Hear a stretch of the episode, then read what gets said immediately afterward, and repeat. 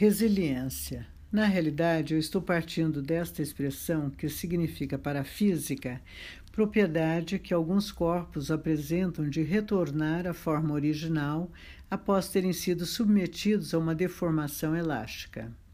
E também no sentido figurado significa capacidade de se recobrar facilmente e se adaptar à má sorte e ou às mudanças. O que faz um ser humano desenvolver a resiliência dentro de si enquanto outro ser humano não tem essa capacidade?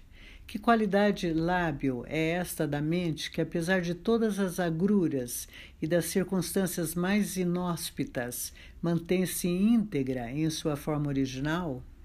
Plasticidade mental? Mesmo sofrendo sérias lesões e marcas psicológicas, o que leva uma pessoa a se adaptar a uma forma insana de guerra, de rua, de favela, de tráfico, das lutas de milícias ou até mesmo as catástrofes e fenômenos naturais. O que leva certas pessoas a se manterem lúcidas, sofridas sim, porém sem enlouquecerem, Apesar de profundamente machucadas, o aparelho mental continua inteiro, sem surtar ou psicotizar. O que faz com que uma Anne Frank se adapte a viver mais de dois anos praticamente dentro de um porão, mantendo-se firme, sem perder o juízo? A psicologia de Klein, Winnicott e principalmente a de Bion enfatiza as primeiras experiências de vida do bebê, a fase do enamoramento da mãe pelo seu bebê, o holding. Ou seja, cabe à função materna proporcionar experiências de boa qualidade para o bebê, uma mãe compreensiva que vai traduzindo para ele, o seu filhinho, amorosamente todos os momentos de dificuldade que ele vai vivendo, os momentos de terror, de, de desconforto. Essa mãe amorosa proporciona ao seu bebê a compreensão e o entendimento de uma forma a aceitar as primeiras experiências terroríficas como podendo se acalmar, integrando essas experiências para dentro de si. Para elucidar este extraordinário mecanismo da psique, escolhi um poema que muito me impressionou sobre uma mulher mendiga de rua, que o poeta Puxeu espelhou em sua poesia com grande sensibilidade sendo que a protagonista, Dona Laura, quando se refere a si mesma, se vê como alguém especial por ser filha de Potira e com isso trazer em seu âmago, em sua profundidade psíquica, a força de sua mãe Potira. Para a psicanálise, não haverá heranças de bens materiais mais eficientes do que este para garantir a força mental de um ser humano. Ouçamos agora a pungente e extraordinária poesia de Puxeu que nos remeteu a esta reflexão.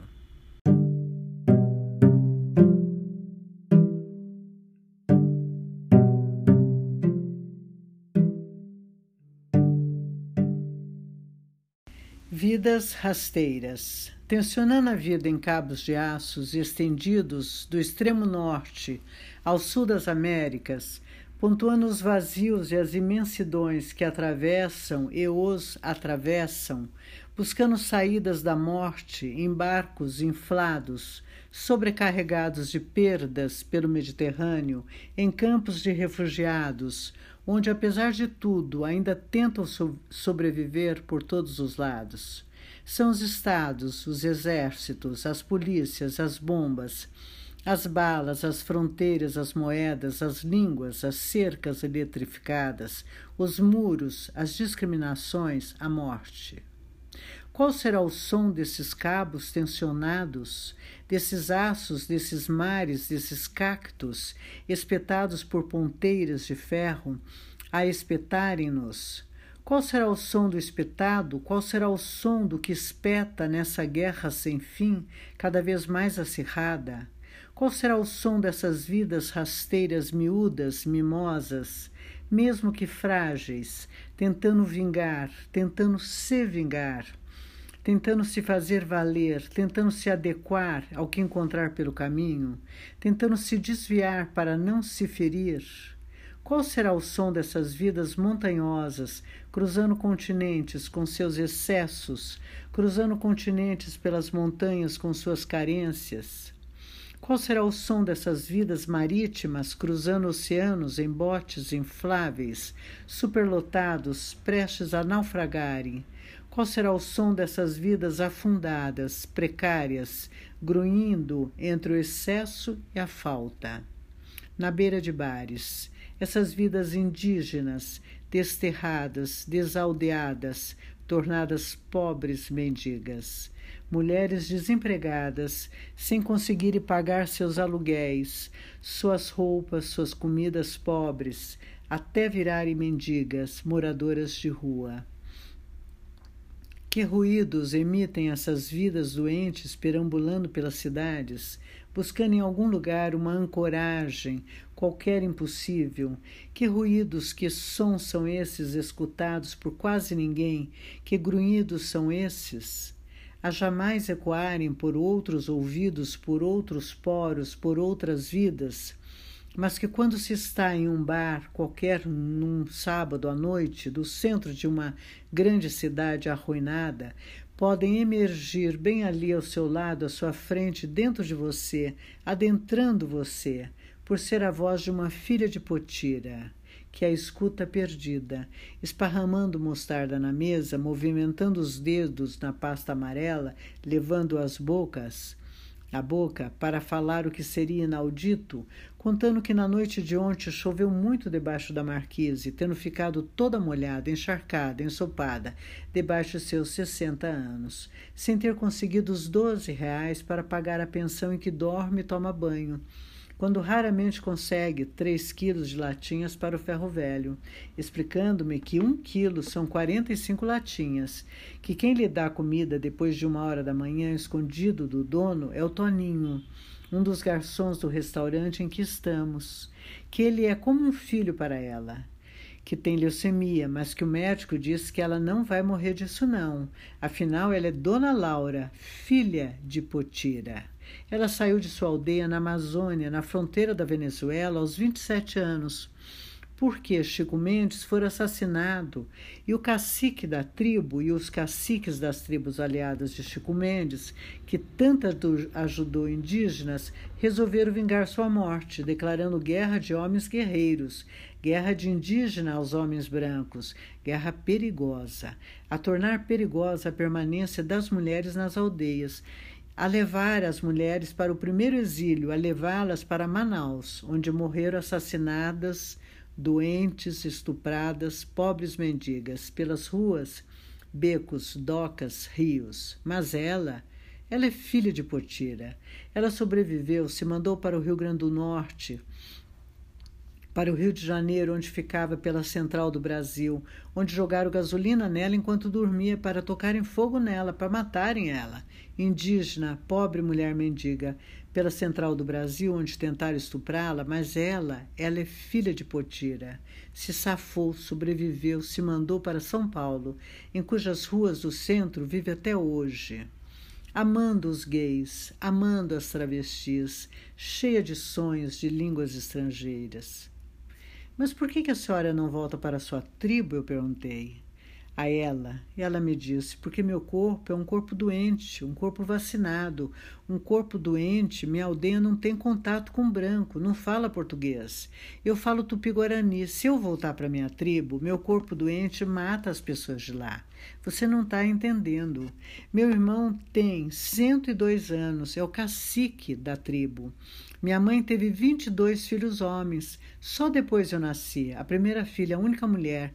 Eu era mulher do pajé, não posso voltar para eles. Se eu voltar para a aldeia, eu mato eles com as doenças que trago no meu corpo. Já voltei algumas vezes, nem me sinto mais muito bem por lá, eles não falam português.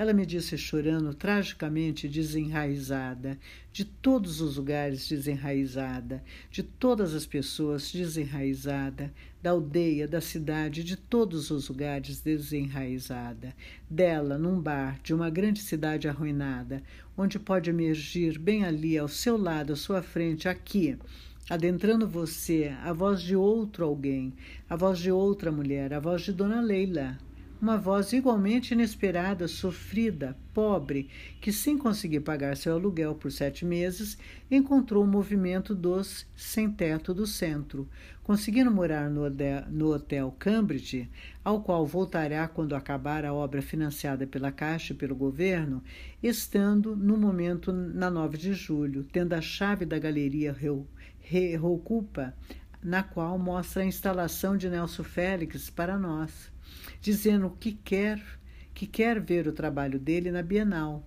apontando para nós a horta comunitária que um projeto da universidade está fazendo na ocupação, que tem show de muito artista na ocupação, que Dória, que mora perto, só botou polícia e lata de lixo na rua, que a polícia chega logo que eles ocupam. Que Haddad ia sempre na ocupação, almoçava sempre com ela e com todos, comia no prato deles a comida que elas faziam, contando para nós sua vida sofrida, sua vida de pobre, sua vida de desempregada, a ter encontrado o movimento do sem-teto do centro na praça, dizendo que as pessoas dizem que tem bandidos na ocupação, que tem drogas na ocupação. Não tem na nada disso não ali. Na ocupação, ela disse. Eles não deixam ali dentro não. Dona Carme não deixa de jeito nenhum. Semana passada, no quarto andar, um marido bateu na esposa. Os homens foram lá, botaram o marido para fora na rua, expulsaram-no da ocupação. Ele não pode mais voltar para ali. Outro dia, houve uma tentativa de estupro de uma adolescente. Os homens foram lá e expulsaram quem tentou estuprar a menina. A dona Carmen é muito forte, botou câmeras em todos os andares. É ela quem escolhe, quem escolhe os prédios ilegais a serem ocupados, beneficiando um monte de gente, pobre desempregada como ela, que ela tem muito orgulho da ocupação, quer ocupar mais prédios ilegais que não pagam impostos para beneficiar outras pessoas como ela foi beneficiada pelo movimento ao ter um lugar para morar, para não morar na rua, por não conseguir pagar aluguel, por estar desempregada, por ser pobre. Ela quer ajudar outras pessoas pobres a terem onde morar. Porque se a pobreza é indigna, mais indigno ainda é a pobreza de quem não tem onde morar. Eu sou filha de Potira.